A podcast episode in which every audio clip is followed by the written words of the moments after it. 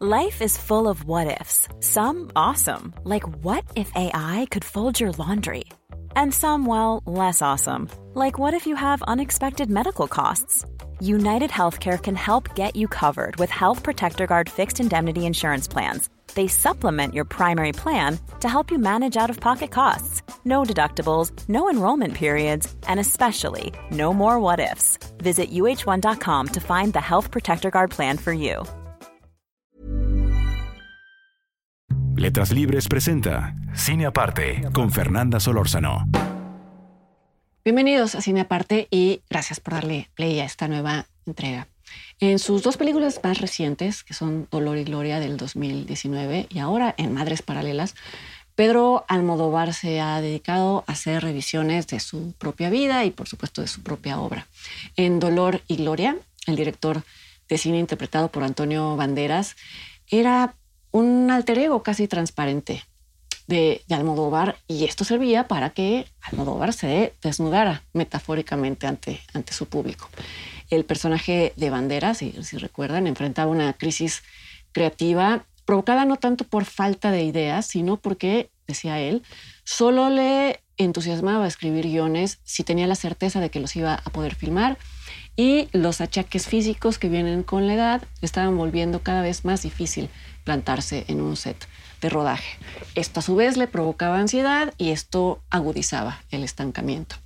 Dolor y Gloria fue muy elogiada por, por la crítica, muy bien recibida por el público, fue muy elogiada por la honestidad con la que Almodóvar reconocía su vulnerabilidad y también por su tono sobrio y reposado. Yo reconozco estas virtudes de la película, pero me pareció que al relato mismo le faltaba una dosis de, impulso dramático. Argumento todo esto un poquito mejor en un texto que publiqué en la revista Letras Libres y cuyo enlace dejo aquí en la sección de comentarios en caso de que estén viendo esto en video y en caso, por supuesto, de que, les interese. Quería solo recordar eh, brevemente Dolor y Gloria eh, y sobre todo su tono de autobiografía pacífica para decir que aunque Madres Paralelas quizá es una película mucho menos pulida, recupera ese exceso tan propio del cine de Pedro Almodóvar y que él sabe manejar también, y eso me parece eh, una virtud de la película. No es solamente un drama, es un melodrama mezclado con thriller, y aunque el thriller es un poco forzado por momentos, la película cumple muy bien este propósito de Almodóvar de mirar hacia adentro y de mirar al pasado no solo a los temas, esta vez también en las formas. Esta vez también no se mira solo a sí mismo como lo hizo en Dolor y Gloria, sino que vuelve a un tema que ha tratado en casi todas sus películas, que es la maternidad y las distintas formas que puede tomar.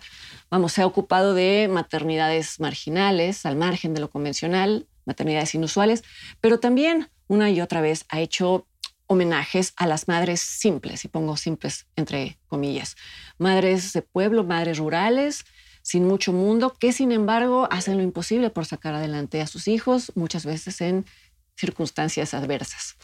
Este interés de Pedro Almodóvar en el mundo de las mujeres en general y en la figura de la madre en particular es totalmente autobiográfico y en ese sentido Madres Paralelas es tan autorreferente como Dolor y Gloria. Es muy conocida la relación estrecha que Almodóvar tuvo con su propia madre, quien sirvió de inspiración para varios de, sus personajes. Incluso hizo un cameo, una, una aparición en la, en la película Kika. Y es la mujer que, según el propio Almodóvar, le enseñó todo lo que había que aprender, todo lo que había que saber del mundo. Esta mujer, llamada Francisca Caballero, murió en el 99 y Almodóvar hizo público su dolor, el dolor que le provocó esto, en una carta que publicó en el periódico El País. También les dejo el enlace a esta carta en la sección de comentarios porque echa mucha luz sobre muchos personajes de sus películas, incluida Madres Paralelas. No es casual que la madre protagonista de esta película sea interpretada por Penélope Cruz. Es la quinta vez que esta actriz interpreta madres en el cine de Almodóvar, pero sobre todo es a ella a quien le ha ha reservado el honor de eh, interpretar su ideal de figura materna. aquella madre que, como ya mencioné, es más valiente que sofisticada y al final también es más sabia. Esto puede verse en la película Volver del año 2006, que a su vez es un homenaje a las madres del neorrealismo italiano, Sofía Loren, Ana Magnani. Y se puede ver de forma más contundente en la propia Dolor y Gloria, donde Penélope Cruz interpreta a una versión imaginada de Francisca Caballero en sus años de, juventud. En Madres Paralelas, Penélope Cruz interpreta a Yanis, que es una fotógrafa madrileña, algo que en principio no correspondería al prototipo de madre rural. Repito que no uso este adjetivo en un sentido peyorativo, pero sí tiene por lo menos dos cosas en común con esa beta de madres almodovarianas. Por un lado, un vínculo muy sólido con su familia y con la historia de esa familia, y por otro lado, la noción de que el rol de madre es un rol que revitaliza, aun si se ejerce en circunstancias complicadas. El tema de las raíces y el tema del, honor familiar eh, se plantea desde las primeras secuencias, cuando Janis conoce a un arqueólogo forense llamado Arturo, interpretado por Israel Elejalde, y le pide que le ayude a encontrar los restos de su bisabuelo, quien junto con otros republicanos fue asesinado por los falangistas durante la guerra civil y fue enterrado en una fosa común. Es un arranque tan cargado de implicaciones históricas, sociales y políticas que da para pensar que la trama central va a ser va a consistir en el desarrollo de, ese, tema y que cualquier otra trama, incluida la de las maternidades, se va a desprender de la búsqueda del bisabuelo de Janis. Esto es así, pero no, del todo o no de una manera convencional. Almodóvar se vale de dos grandes elipsis para informar al espectador que ese primer encuentro entre Janis y Arturo derivó en una relación amorosa que derivó en un embarazo no planeado. Repito, esto pasa en las primeras secuencias, no es un spoiler, es un punto de partida. El personaje de Arturo desaparece en su faceta de arqueólogo forense y reaparece en una faceta de padre ausente, de padre ausente de la niña que engendró con Janis.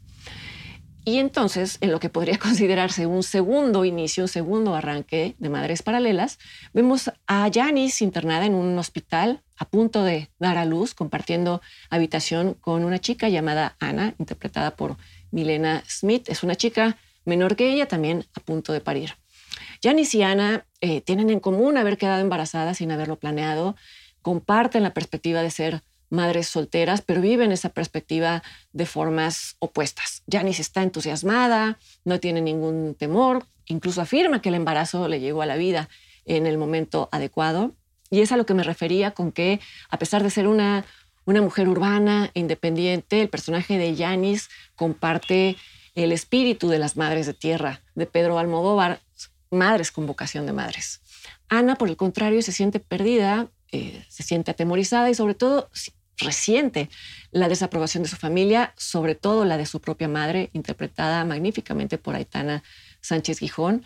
En un primer momento la, película presenta a esta, esta madre, a la madre de Ana, como una mujer egoísta y superficial, pero poco a poco le da el espacio para que entendamos el porqué de su infelicidad. Es una actriz frustrada que, como ella misma confiesa, nunca deseó la maternidad. Y solo se permite ser ella a través de los personajes que interpreta en el teatro, por ejemplo. Este es otro tema que también aparece en prácticamente todas las películas de, Almodóvar. La ficción como única forma de conectarse con la verdad o con la realidad.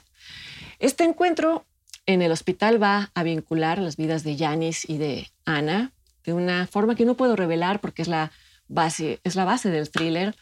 Más que madres paralelas, son madres que intersectan. Decía antes que es un thriller cuyo engranaje me parece un tanto forzado, pero decía también que creo que está construido con el fin último de mostrar más facetas y más preguntas alrededor de la, de la maternidad de las que cabrían en dos mujeres, eh, o por decirlo de otra manera. En Madres Paralelas hay más eh, versiones de maternidad que número de madres de las que aparecen a cuadro.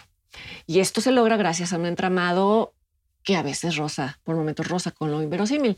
Ahora, también hay que decir que las películas de Almodóvar nunca han aspirado a la verosimilitud y esto no significa que no hayan conseguido echar luz sobre las pulsiones humanas. Esto ha ocurrido tanto en las sátiras desbordadas desde sus primeros años como en las películas más oscuras y más retorcidas de los años intermedios. Y creo que este es el don de Almodóvar, valerse de lo artificioso para hablar de, lo real, de lo verdadero. Decía al inicio de esta cápsula que es un director que, en mi opinión, se mueve mejor en el exceso que en la mesura. La prueba de esto está contenida en la propia Madres Paralelas. Cuando eventualmente el guion vuelve al tema de la recuperación de la memoria histórica, la película decae porque adquiere un tono solemne, expositivo, casi didáctico. Hay quien también ha opinado esto, que la película decae y dicen que el problema es que, problema, por decirlo de alguna manera, es que la película se torna política y creo que esta es una afirmación absurda porque las películas de Almodóvar nunca han dejado de ser políticas, son políticas de origen. Decir que este director es uno de los artistas representativos de la movida española ya se volvió un lugar común, pero no deja de ser cierto. Su cine nació como reacción a la represión franquista y nació como muestra del repudio a ese régimen. Quizá la novedad es que esta vez lo plantea sin rodeos. Madres Paralelas de Pedro Almodóvar puede verse en la plataforma Netflix, también otras películas que subieron del director a propósito de Madres Paralelas. Y yo los invito para que me acompañen la siguiente semana aquí en otra entrega de Cine Aparte. Hasta entonces.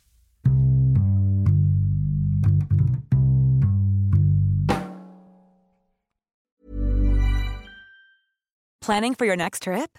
Elevate your travel style with Quince. Quince has all the jet setting essentials you'll want for your next getaway, like European linen, premium luggage options, buttery soft Italian leather bags, and so much more. And is all priced at 50 to 80% less than similar brands. Plus, Quince only works with factories that use safe and ethical manufacturing practices. Pack your bags with high-quality essentials you'll be wearing for vacations to come with Quince. Go to quince.com/pack for free shipping and 365-day returns.